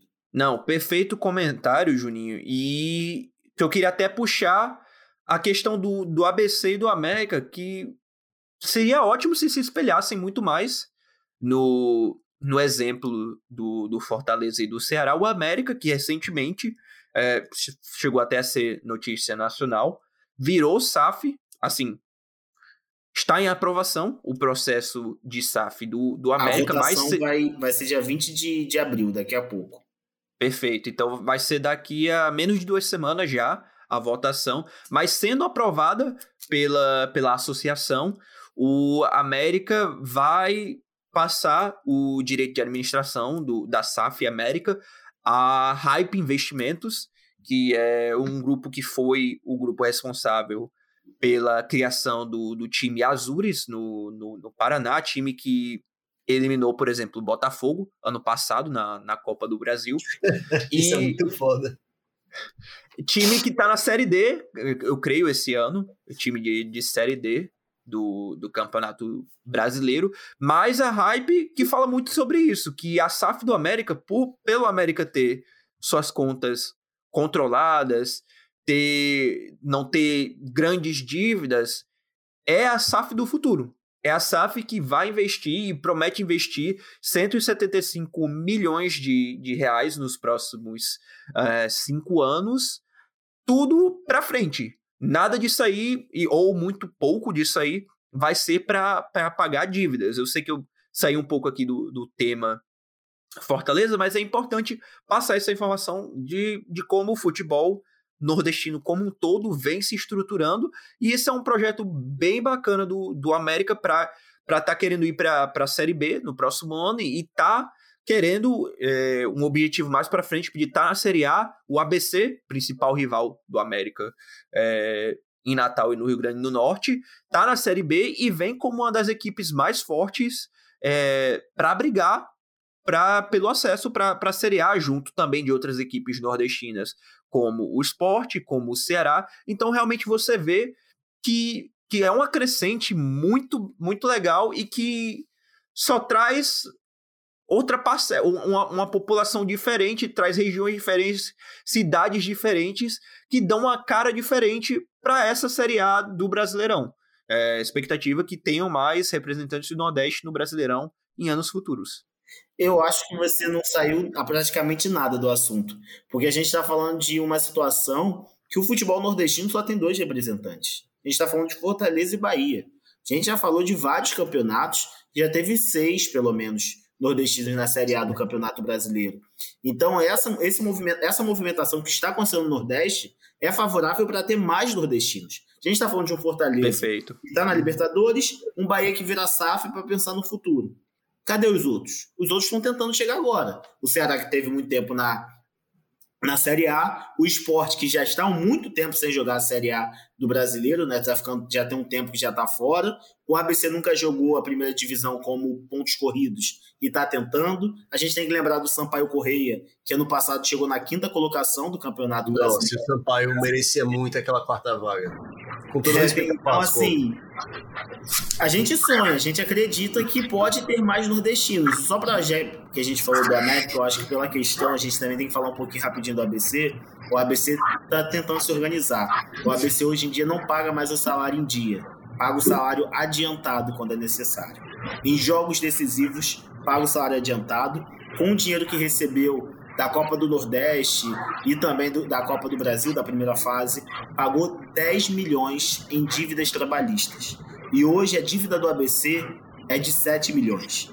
O ABC tem uma dívida de 7 milhões. Então é algo que, com uma, uma boa campanha na Copa do Brasil, uma campanha melhor do que já está fazendo, vai conseguir quitar essa dívida rapidamente. E um dos poucos times sem dívida. E o, voltando ao América rapidinho, é muito importante ir para a Série B e se garantir na Série B, porque se a gente voltar oito episódios, a gente lembra que a Libra, se tudo der certo for fechada, ou a LFF, enfim, é um projeto de Série A e Série B, e a gente tem uma Série B que já está com os direitos de transmissão vendidos, que está dando muita grana para os participantes. 10 milhões para cada. Então é muito importante. A Série C não vende, a Série C não vende direitos de transmissão. O, os times não recebem por direito de transmissão da, da Série C. Então já é uma diferença gigantesca no, no balanço da, da equipe quando consegue subir da C para B, como, como tem sido nessa temporada do, do ABC, que por muito pouco não, não conseguiu chegar na, na final da Copa do Nordeste, mas fez boas campanhas na Copa do Nordeste, veio fazendo boa campanha na Copa do Brasil e, e tá aí para tentar ser campeão potiguar de novo. O maior campeão estadual, né? Diga-se de passagem. Antes de falar os destaques, eu queria salientar o ano que o Fortaleza vem fazendo, que de fato é um ano interessante. Foi campeão cearense, né? Já esse ano em cima do maior rival, como o Juninho falou, como rolou. Aquele Virado. 2, aquele 2x0 aberto pelo Ceará no segundo jogo e que o Fortaleza foi buscar. Ganhou, ganhou esse Cearense, mas acabou sendo eliminado para o próprio Ceará na Copa do Nordeste, a gente lembra bem.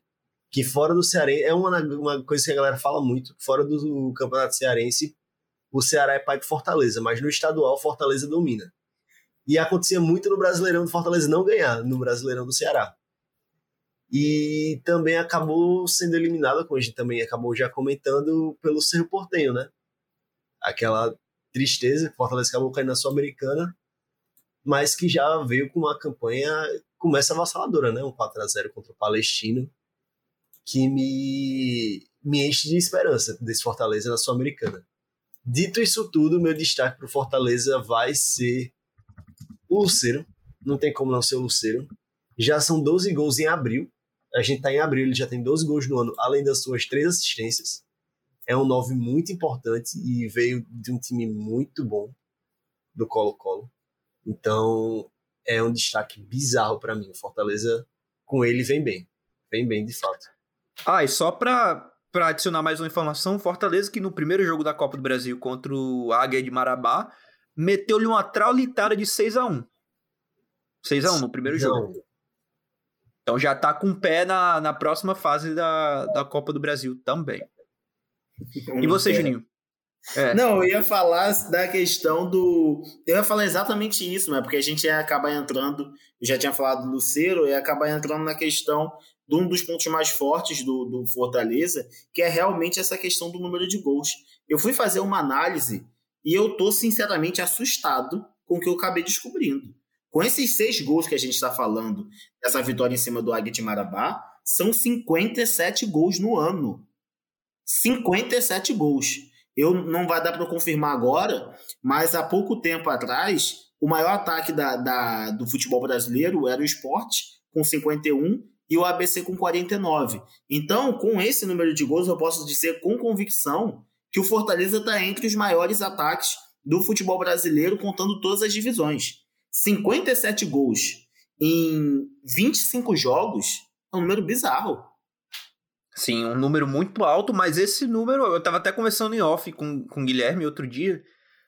Estamos em abril, né? Estamos em abril e o Fortaleza já jogou 25 jogos nesse ano.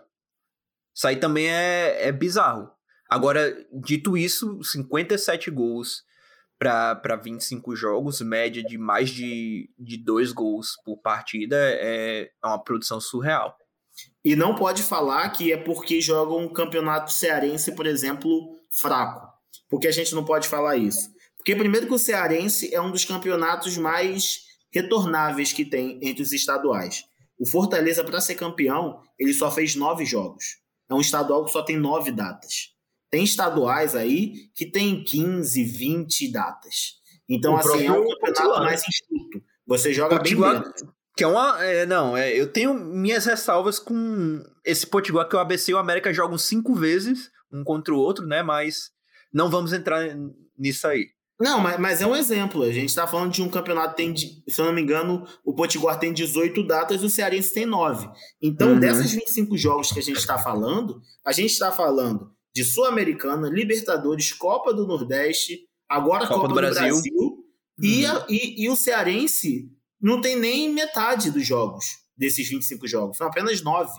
E desses nove, o, o Fortaleza enfrentou um ferroviário que veio muito bem na Copa do Nordeste, chegou na, nas quartas de final, teve dois atacantes espetaculares, que foi o Eric Puga e. Eu esqueci agora o nome do outro aqui, calma aí, eu vou lembrar aqui. Mas, enfim, teve dois grandes atacantes nesse começo de ano, estava muito bem na Copa do Nordeste o Ferroviário e, além disso, o Ceará, que é uma equipe de Série B. Então, é um campeonato estadual que tem a sua força e que o, Ceará, que, que o Fortaleza não pegou sua baba para falar, ah, tem 57 gols porque estava jogando estadual. Não é isso, não. E também tem não, o Iguatu, né, que eliminou o próprio América na Copa do Brasil. Exatamente. Pô, isso aqui eu falo com extrema tranquilidade. Esse espaço amostral de jogos do Fortaleza até aqui na temporada foi um espaço amostral muito com, com a dificuldade de jogo muito mais próxima do que o Fortaleza vai ver na Série A do que, por exemplo, o que fez o Atlético Paranaense.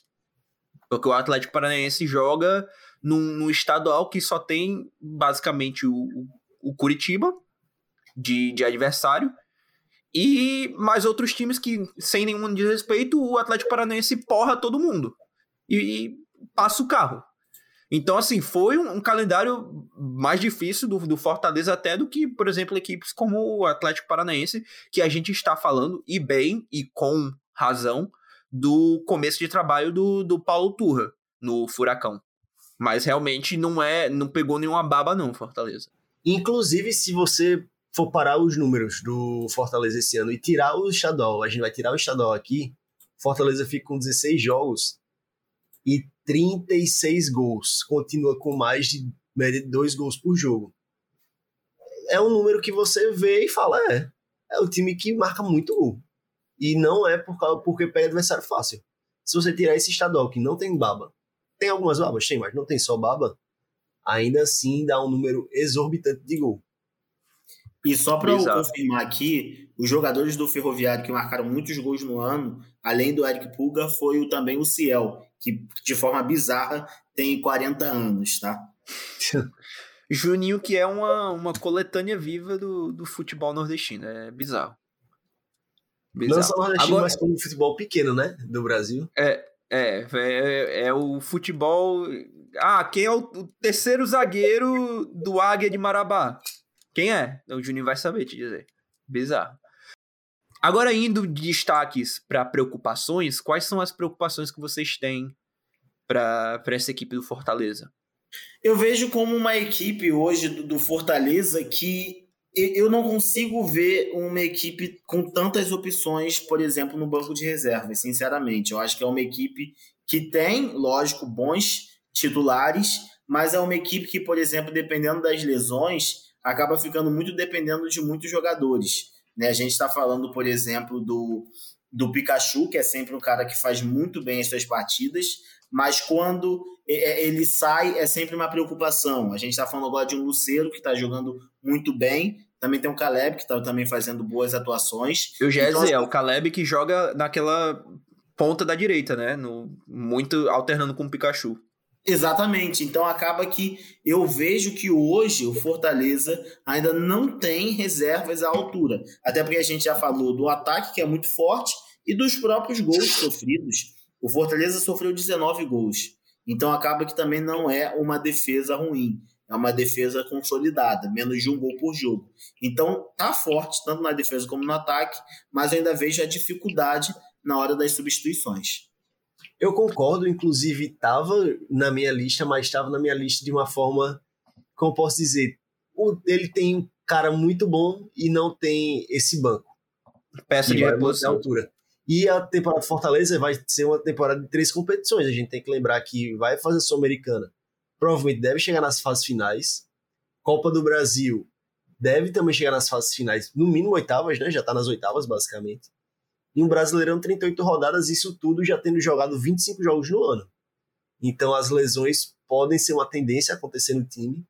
E essas posições que não são são boas, mas na minha cabeça não são tão boas quanto as titulares podem fazer o time não ter uma campanha tão boa quanto poderia ter, por exemplo.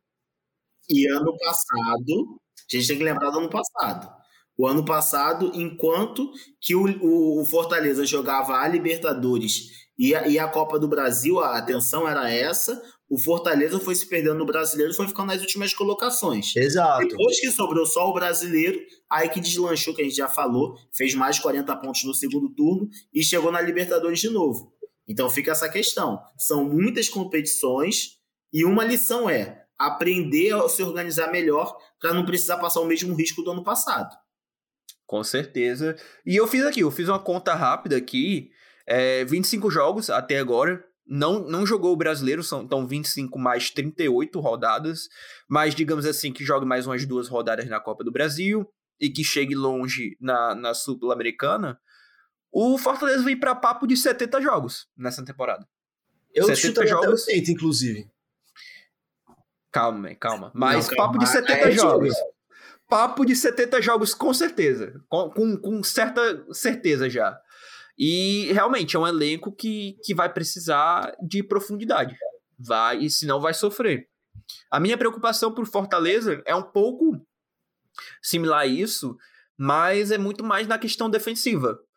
Que, que tem no Tinga é, e tem no Benevenuto zagueiros até regulares é, para bons, entendeu?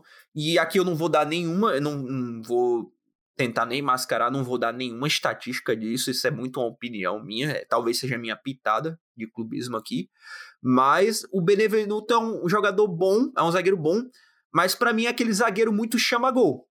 Ele é muito chama-gol, ele, ele tem um lance no, no, no, jogo, ele faz alguma besteira, ele faz algum negócio que, tipo, o time toma um, um gol que, que não precisava tomar.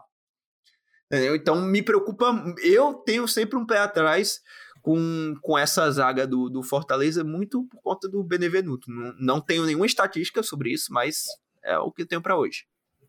Eu fiz uma conta aqui porque gente de, de, gente que não é da área de cálculo, a gente precisa fazer a conta no celular. Então eu fiz a conta aqui certinha. Já foram cinco, 25 jogos no ano, 25.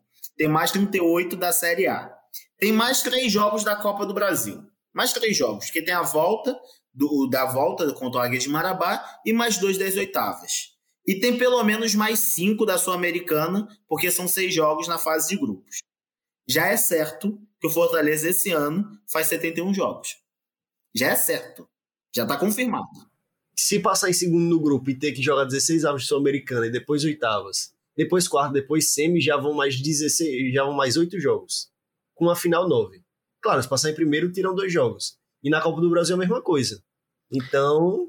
Esse homem tá é querendo jogo. mesmo justificar os 80, né? É jogo, é jogo. Eu entendo o que ele tá falando, porque assim, eu não tô falando da Copa do Brasil, mas eu acho que realmente o Fortaleza pode ir longe na Sul-Americana.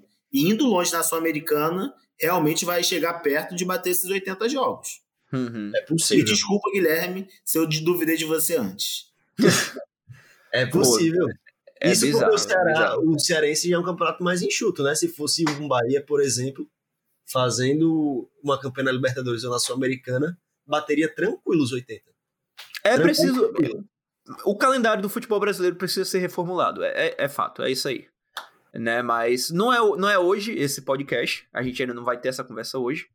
Mas realmente é um número absurdo pro Fortaleza. Indo agora para a segunda parte do, do Fortaleza, onde é que vocês acham que o Fortaleza briga na, nas, nas prateleiras do, do futebol brasileiro? Ah, eu com certeza vou colocar pré-Libertadores. Na minha cabeça é time de pré-Libertadores.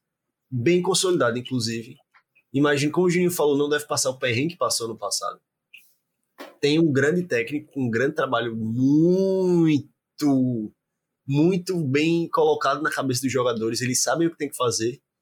E além de tudo, para mim, o mais importante é que é um time versátil. Eles sabem jogar contra qualquer adversário. Sim, Isso, perfeito isso me deixa, me deixa muito feliz com Fortaleza e muito esperançoso. Que eu vejo um time para sexto lugar, sétimo, oitavo, por ali. Para mim, é, tá naquela margem de erro dessas três posições. Eu acredito realmente nisso. Primeiro que o Fortaleza vai ficar na primeira parte da tabela, né? Que é dos dez primeiros. Eu acho que é essa disputa entre conseguir as últimas vagas na pré-Libertadores ou se talvez um brasileiro não for tão bem, não for campeão da Libertadores ou Sul-Americana, algo que é muito difícil, acabar ficando com uma das primeiras vagas da Sul-Americana. Sim, perfeito. Eu assino embaixo também, eu concordo com os relatores. Eu tenho o Fortaleza como briga por Libertadores e não ficaria assim, não acho que é o provável, mas não ficaria surpreso se terminasse com vaga direta, em vez de, de pegar pré-Libertadores. Não, não acho que é o resultado mais provável. Mas, pô, ano passado pegou pré-Libertadores tendo a pior campanha do primeiro turno. Tem que lembrar isso. Foi a pior campanha do, do primeiro turno e ainda assim conseguiu. Obviamente, foi uma, uma remontada miraculosa da, da equipe do Fortaleza. Mas se começar o, o Brasileirão sem tomar susto do jeito que tomou ano passado, pode sim brigar por uma vaga direta na, na Libertadores também. E digo mais, para mim o Fortaleza é o time mais forte da Sul-Americana junto com o América Mineiro. A gente não pode esquecer do América Mineiro. O cara tá rindo, mas é verdade. É, o América Mineiro vem muito bem, inclusive se você for pegar as odds do jogo América Mineiro e Fluminense, o América Mineiro tem um leve favoritismo. As odds são muito iguais para América Mineiro e Fluminense. Claro, o jogo era em Minas tal, mas é um time que está muito organizado, muito ajeitado. E vai ser, vai ser legal de ver. Mas para mim, Fortaleza é o time mais forte da Sul-Americana. São Paulo tá jogando na Europa League agora? Não, eu, é assim, eu prefiro Fortaleza. Não, não, tranquilo. Eu acho uma opinião bem válida. Mas é clubismo, óbvio. Vamos ser justos também. É, clubismo regional, né, basicamente. Sim. É, Dando seguimento aqui no podcast, só porque a gente precisa falar um pouco sobre isso também. É, o Fortaleza do Voivoda, como você falou, é um time extremamente versátil. É, prova disso é que nesse começo de temporada, é, só começo de temporada ainda, é, a equipe já, já foi montada com, com os titulares, os 11 iniciais num 3-5-2, num 3-4-3, num 4-2-3-1. Então são diferentes maneiras que o Voivoda é, posta suas equipes para encarar de, dependendo do adversário mas sempre com, com certos pilares de jogo que são é, um time muito vertical e direto, um time de ritmo acelerado, um time que vai usar muito da vitalidade da força física para manter o jogo num nível altíssimo e, e meio que por isso aí tirar tirar completamente o jogo do ritmo do, do adversário. É, quando precisa, se usa de bolas longas, mas não necessariamente joga por bolas longas. Eu acho que essa é a grande diferença, principalmente a gente já ter conversado sobre é, o, Cuiabá. Passado. O Cuiabá. O episódio passado ou que vai ser o, o próximo, dependendo. É, dependendo do que a gente lançar, mas que é o episódio do Goiás. Mas a gente falou de Goiás e, e Cuiabá como times que, que jogam muito pela, pela bola longa. É, é um time de muita inversão. É um time que o goleiro sempre está buscando botar a bola em jogo o mais rápido possível, seja, seja o Fernando Miguel, seja o, o que chegou recentemente. O, qual é o nome dele mesmo? João Ricardo, você quer dizer? É, perfeito, isso. Mas o Fernando Miguel é o titular. É, o, o, goleiro sempre é buscando botar a bola em jogo rapidamente para a saída de bola rápida e acompanhado a isso um time de, de pressão alta, um time que joga muito é, na cara do, do adversário, pressionando o adversário lá em cima e com gatilhos de pressão, especialmente pelos lados do campo, que me interessam muito, porque o que é um gatilho de pressão? Quando você vê o adversário indo para certas áreas do campo, você meio que ativa, você ativa o gatilho para certos jogadores pressionarem em grupo aquele jogador, aquela área do campo. Isso acontece muito é, com a equipe do Fortaleza, com a pressão é, na saída de bola pelas laterais. E quando você tem um lateral que se, se prega muito a, a linha lateral do, do campo, você tem um gatilho que o Luceiro desce, aproxima, você tem o, o Caleb ou o Galhardo, seja quem que esteja jogando mais ali pelo meio, e o ponta da posição, os três já subindo para fazer aquela pressão no jogador com bola. O que eu acho algo extremamente sofisticado em, em termos de, de, pressão com bola e, e pressão alta que você vê aqui no futebol brasileiro. Eu, como você está falando com bola, das inversões que o Fortaleza faz, que eu gosto de chamar de balanço, né? Esse balanço que o Fortaleza faz é impressionante. Eu gosto. É quase tão bom quanto o do Grêmio. Eu acho que o do Grêmio ainda é um pouco superior, apesar do, do Fortaleza ter um balanço muito impressionante e sempre procurar situações de um contra um e às vezes dois contra um nesse balanço, nessa área do campo que vai ter outro, vai ter, vão ter dois jogadores onde não estão a bola e essa bola vai chegar rápido com os passos curtos e eles vão estar em superioridade numérica ou em igualdade numérica pelo menos isso no ataque é muito primordial, ainda mais quando você tem o Iago Pikachu, por exemplo, que é um cara rápido, que dribla, que chuta bem de fora. Ou o Caleb também, outro Ou jogador Caleb, que... que vem jogando bem. E o Pochettino que consegue, ele não é tá nessa ponta, mas ele consegue fazer esses passes, faz o jogo do Fortaleza rodar. Chegou bem, faz esse jogo, essa distribuição de jogo muito bem, de verdade, impressionante que ele consegue ligar bem esses pontos. E ainda tem o matador do Luceiro. Matador de verdade. Esse nem Pedrinho chegou lá, onde esse Luceiro chegou. Então, assim, muito bom de bola e o Fortaleza é muito bem treinado. Tem algo a mais adicionar, Juninho, para o estilo de jogo do, do Fortaleza? Eu concordo plenamente com vocês. Eu vejo realmente o Fortaleza jogando dessa maneira. Tem muita variação tática, isso é muito importante para uma equipe. Porque a gente estava falando da dificuldade de ter vários jogos na temporada, várias formas diferentes de se jogar, até porque competição internacional tem altitude.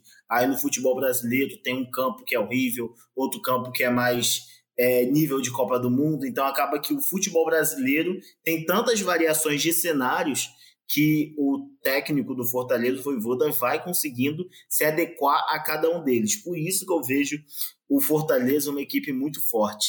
E a gente já está chegando no final, mas eu queria falar o seguinte: uma equipe que passou oito anos na Série C, todos esses anos lutando por um acesso e geralmente não conseguindo de forma dolorosa, tipo uma decisão, porque a, Série C na época tinha quartas de final, tinha uma fase de, mata, é, de, de pontos corridos e depois se classificavam para as quartas. E só de passar por uma fase de mata-mata, você já subia. E normalmente essa fase de mata-mata para o acesso era num castelão lotado, porque o Fortaleza tinha melhores campanhas. Então foi uma equipe que conseguiu, depois de oito anos, sofrendo da pior maneira possível, de uma equipe que já chegou longe em várias competições, vendo a sua equipe sofrendo numa Série C, e hoje ver o nível que, que o Fortaleza chegou, é algo inacreditável. É algo de alguém que, por exemplo, eu, quando cobri, comecei a cobrir o futebol aqui é, nordestino, o Fortaleza ainda era uma equipe de Série C ainda era uma equipe de Série C. E hoje o Fortaleza é uma equipe que joga Libertadores com frequência, está numa Sul-Americana que realmente não é um absurdo falar que é uma das equipes que está ali como candidata ao título sul-americano. Então fica um aprendizado, acho que para todas as equipes, principalmente do futebol nordestino. É possível se organizar. E essa organização vai fazendo essa equipe caminhar cada vez mais a grandes conquistas. Eu já vejo grandes conquistas quando você se torna o maior campeão cearense, quando você começa a chegar longe na Copa do Nordeste. Ano passado foi campeão, esse ano caiu na semifinal, mas chegou longe, um passo de uma grande decisão. No Brasileirão, tá ali, sempre entre os dez primeiros nas últimas, últimas competições, nas últimas edições. Tá ali competindo nas competições internacionais. Hoje, a gente vê com tranquilidade tendo jogos internacionais no Nordeste. Isso é algo que tem que ser parabenizado sempre. A gente viu Fortaleza dar pressão no maior campeão de Libertadores, não, a Sul-Americana em 2020. Ou foi 2021? Foi 2021 a Sul-Americana que Fortaleza deu pressão, acabou com o Independente, aqui acabou que perdeu nos gols fora, mas foi um absurdo o que aconteceu. Então tá virando cada vez mais um time tradicional e um time difícil de ser batido. Isso, então não é só jogar de questão de variações táticas, de formações. Também é a questão de uma equipe que soube, so, soube sofrer por ter ficado muito tempo numa divisão tão baixa do futebol brasileiro que é a Série C. Perfeito, perfeito. Não, o Fortaleza hoje, é, além de ser sinônimo de, de futebol nordestino, que eu acho um, um ótimo é, representante do, do melhor do, do futebol do Nordeste, é hoje sinônimo de bom futebol no Brasil. É uma das equipes mais relevantes e uma das melhores equipes no cenário nacional, não entre os times do Nordeste. É uma das melhores equipes do cenário nacional, ponto. Entendeu? E isso eu já acho realmente um, um grande avanço e uma grande conquista do, do Fortaleza. Agora, para finalizar aqui esse podcast, que ficou bem mais longo, por sinal, que a gente ah, esperava, mas quando a conversa é boa é isso mesmo. É, quando o papo é bom não tem jeito, pô. Jogador pra ficar de olho no, no Cartola, na equipe do Fortaleza. Já no é, Cartola a... direto? É, a gente já teve tanto destaque, né? Que a gente já, a gente já falou do Caleb, a gente já falou do, do Luceiro, a gente já falou do, do Pochettino, entendeu? Então a gente já deu vários jogadores para ficar de olho. Então, se você quiser citar mais algum outro nome. Eu quero citar o Thiago Galhardo apesar dos pesares, apesar dos pênaltis perdidos esse ano, que já foram vários, não foi só um. O Thiago, Thiago Cheirinho Galhardo? Thiago Galhardo? O Thiago do Chipo, isso aí pega. Coitado. A gente temos que lembrar que ele finalmente tem um título na sua história. Ganhou o campeonato esse. Agora já tem, já tem uma medalha para ser colocado ali na sua casa. Perfeito. E o Galhardo que nessa temporada já tem nove gols e cinco assistências, já é um número bem expressivo. Inclusive, tem o mesmo, quase o mesmo número de participações do que o, o Luceiro nesse ano, só um, uma participação a menos. e que ano passado ele fez seus sete golzinhos com um XG de 5.5. Era um cara que, de fato, muito bem, finalizando muito bem nessas jogadas de frente do Fortaleza. Dito isso, agora indo direto pro Cartola, quem vocês colocaram? Eu, eu posso abrir, já que eu acho que eu, eu joguei muita responsabilidade para vocês para abrir em diversos momentos do pódio. É, abri de uma forma até um pouco covarde, desculpa, mas eu preciso falar dele, que é o Luceiro. O Luceiro que tá custando só sete cartoletas no, no Cartola, na posição de atacante. Tem como. Tem muita possibilidade de brocar. Desculpa minha língua, pra caralho nesse, nesse Brasileirão. E eu acho que vai ser uma ótima aposta nesse, nessa equipe do Fortaleza. Como é que o caba desse só custa sete cartoletas, tá ligado? É algo que me pega muito. É jogador novo, pô. É jogador novo no Brasileirão. A não ser que você seja o Luiz Soares. Aí você é o jogador mais caro do Cartola chegando já. É. Mas jogador novo é assim mesmo. Eu vou ficar calado porque eu tô com medo de dar uma militada aqui, porque na verdade, mas vou falar, eu acho que não é questão de ser jogador novo, acho que é questão que não estão prestando muita atenção ainda no futebol do Nordeste. Porque não, não tem é isso também. Mesmo. Tem isso também. Fora da grande mídia, infelizmente. Exatamente. É isso mesmo. Um time fora da grande mídia e a galera bota qualquer preço. Tanto é que uhum. todos os jogadores de Fortaleza estão entre 6 e 10 cartoletas. O mais caro é o de 10 cartoletas, que é o Voivoda. E tem o Thiago Galhardo também, que eu acho que, tem, que puxa suas 11, salvo engano. Isso, Galhardo custa 11, Voivoda 10 e o resto do 7, 6 ou 5. Se não mais barato. Então, de fato, dito isso, não tem como não ser o Luceiro. Vai brocar esse ano. Vai brocar e acabei me escorando na sua escolha. Mas é a escolha que tem que ser feita. Pô, não tem jeito, pô. É isso aí mesmo. Não Você tem uma escolha diferente? Escolha diferente, Juninho? Não tem como. não tem como. Não tem. Eu pensei aqui, tentei pensar assim, na questão do Fernando Miguel, porque é uma equipe que sofre poucos gols, né? Tem menos de um gol sofrido por, por partida, mas eu prefiro não colocar a minha vida, o meu cartola, na mão do Fernando Miguel, não. Perfeito. Como, vale como, como bom vascaíno que sou, eu, eu digo que isso aí é bem prudente tá? Bem prudente. Mas então, acho que terminamos.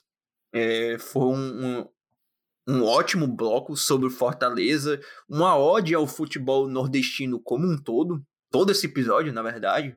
Futebol nordestino que vem crescendo e, e muitas. Oh, nesse ano, duas equipes muito interessantes no, no Campeonato Brasileiro, mas para o futuro esperamos é, ainda mais é, representatividade dessa região tão linda e rica. É, antes de encerrar, abrir espaço aqui para o Juninho, se ele quiser vender o peixe dele, deixar algum recado, alguma, alguma tag para algum projeto que ele está fazendo, o espaço é seu, Juninho. Então vou aproveitar aqui a oportunidade para falar que eu sigo aqui fazendo as transmissões dos jogos do futebol potiguar na Central Esportiva, é um canal do YouTube que você pode entrar lá, é muito fácil de achar. Bota Central Esportiva, talvez se você não achar, bota Central Esportiva RN, que aí vai dar certo, com certeza vai aparecer lá. É um canal que a gente está tentando é, também dar uma reinventada no futebol do Rio Grande do Norte. Se a gente for pegar as rádios aqui do estado, são pouquíssimas pessoas novas que estão trabalhando. A maioria são pessoas que estão há muito tempo no mercado. E isso faz com que muita gente aqui, muita gente boa que a gente não sabe que, que é do Rio Grande do Norte, está trabalhando em outros estados, porque não conseguiu ter oportunidade aqui. Então é isso que a gente vai tentando. Se não abriram as portas para a gente conseguir mostrar nosso trabalho, a gente que vai abrindo o YouTube e vai mostrando o nosso serviço, e graças a Deus tá dando tudo certo, a gente está conseguindo uma repercussão muito boa e tem muita coisa, né? Porque a gente está falando do Fortaleza, que tem 25 jogos no ano, o, o ABC também tem muitos jogos no ano e ainda tem muita coisa pela frente. Tem Copa do Brasil, tem Série B e tem muita coisa ainda para a gente fazer transmissão. Tem a Série C também com a América, então tem muita coisa pela frente. Acompanha lá. Inclusive, a gente fez um especial da Série B do Campeonato Brasileiro, falando sobre a expectativa dos jogos. Também da Série C a gente vai fazer. Então, acaba que tudo que você quiser saber do futebol potiguar, futebol nordestino é lá. Mas quando tem um assunto mais geral, como Série B, Série C, vocês também que são de outros estados poderão acompanhar e poderão se inteirar na nossa opinião lá. Antes da gente chegar ao fim, posso dar um, uma surpresinha para vocês? Qual foi? Já né? que a gente tá com um convidado mais que especial, eu queria que a gente, já que terminou falando do Fortaleza, que é um time que a gente vê chegando na Libertadores, por que a gente não tenta prever um top 8 do Brasileirão agora aqui? De bate Agora? pra vocês. Agora. O que vier na cabeça. Um prêmio para quem ouviu a gente até agora e tava se divertindo com a gente nesse papo. Beleza, tá bom. Eu posso começar com a minha lista, já que eu dei a ideia, né? Uhum. Nada mais justo, né? Nada Obviamente. mais justo, né? Então, para mim, eu começo com o título, que esse ano, para mim, vem um bicampeonato seguido pro Palmeiras. Não vejo outra coisa diferente. Vejo um vice-campeonato pro Fluminense. Fluminense. Seu Fluminense, Juninho, vejo em segundo lugar. Em Seria, terceiro, seria um Oi. vice-campeonato meio que doloroso pro, pro Juninho, não? seria. Porque tem E a o- chance de ganhar o Brasileirão, né? E É, terminar em segundo. e o Palmeiras, como sempre. E em Uhum. terceiro, para mim, eu coloco, apesar dos pesares, o Flamengo. Eu acho que se rolar essa história de São Paulo mesmo, é um time que vem muito forte. E que o São Paulo implementa bem o jogo dele, não demora tanto. Para mim, fecha o top 4 o time do Atlético Paranaense. É uma aposta alta, que eu vim, vinha pensando esses dias se colocava mesmo, mas coloco. Em quinto lugar, eu já coloco o Corinthians. Time que vem, vem sendo bem falado. Vem sendo bem falado, mas eu não acho que chegue em top 4. Em sexto lugar, o Grêmio. Sem dispensa comentários, né? Esse aí. Em sétimo lugar, eu coloco Fortaleza. E em oitavo, o Inter, para acelerar um pouco a lista. E Perfeito. se tiver G9, o São Paulo vai em nono. Minha cabeça é isso. Ok. É, Juninho como convidado. Opa, opa, opa, desculpa, desculpa, desculpa, desculpa, desculpa. Eu falei sexto Grêmio, né? É. Eu quis dizer sexto Galo, sétimo Grêmio, sexto Galo, sétimo Grêmio e oitavo Fortaleza. Olha, eu vou, como eu sou, eu vou tentar ser um pouco mais dramático, eu vou começar por baixo. Então eu vou falar que o oitavo é o Fortaleza. O sétimo, eu colocaria o Corinthians em sétimo, eu não estou muito confiante nesse brasileiro do Corinthians. Em sexto, o Atlético Paranaense. Em quinto, o Internacional. Em quarto, o Flamengo. Em terceiro, o Atlético. Flamengo em quarto é, é corajoso, viu? Corajoso. Corajoso. Terceiro, o Atlético Mineiro. E eu só queria falar o seguinte: é lógico que por uma criança que estava em 2008 no Maracanã, é lógico que seria muito lindo se o Fluminense conseguisse um título da Libertadores no Maracanã, que esse ano a final é no Maracanã. Mas eu Sim. vejo que é mais plausível o Diniz conseguir hoje um título em pontos corridos do que um título em mata-mata. Porque no mata-mata o trabalho dele pode se ir embora num jogo ruim. Contra o Flamengo a gente viu, 2 a 0 poderia ter botado tudo a perder. A sorte é que ele conseguiu reverter.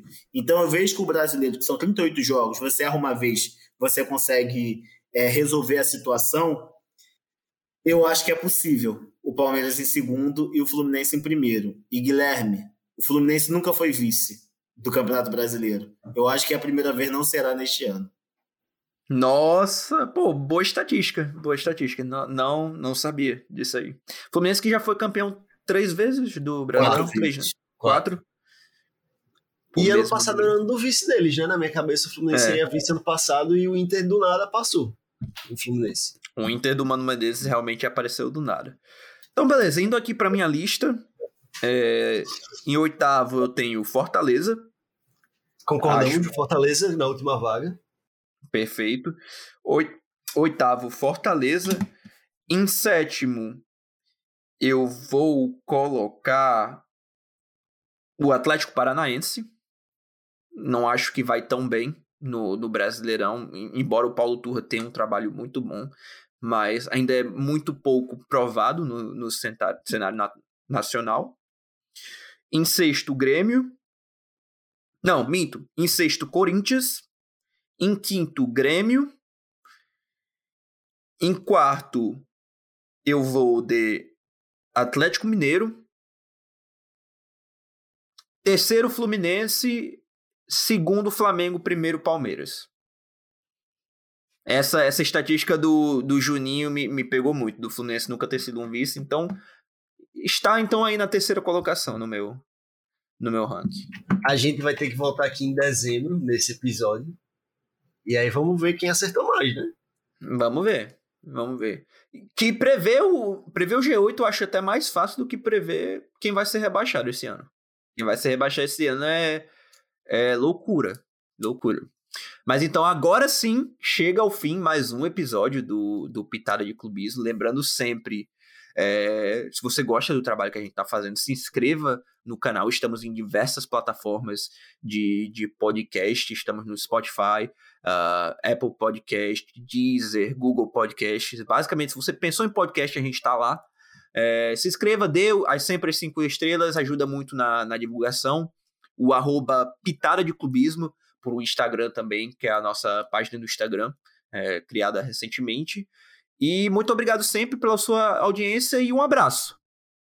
E obrigado também, principalmente ao Juninho, por participar. Obrigado, sim, sim. Obrigado, Juninho, por ter se disponibilizado para passar e tanto tempo. E esperamos que seja mais frequente sua vinda aqui no podcast. Portas, portas abertas sempre. É só chamar, eu tô aqui, fico muito feliz de ter sido o primeiro convidado. E quando precisar, é só chamar que eu tô por aqui sim. Perfeito. E se o Fluminense for tão bem quanto a gente pensa que vai, vai ter, vai chamar bastante. Vai sinal. chamar bastante. mas, mas é isso. Fique agora com nossas palavras finais. Um abraço e obrigado pela sua audiência. Valeu!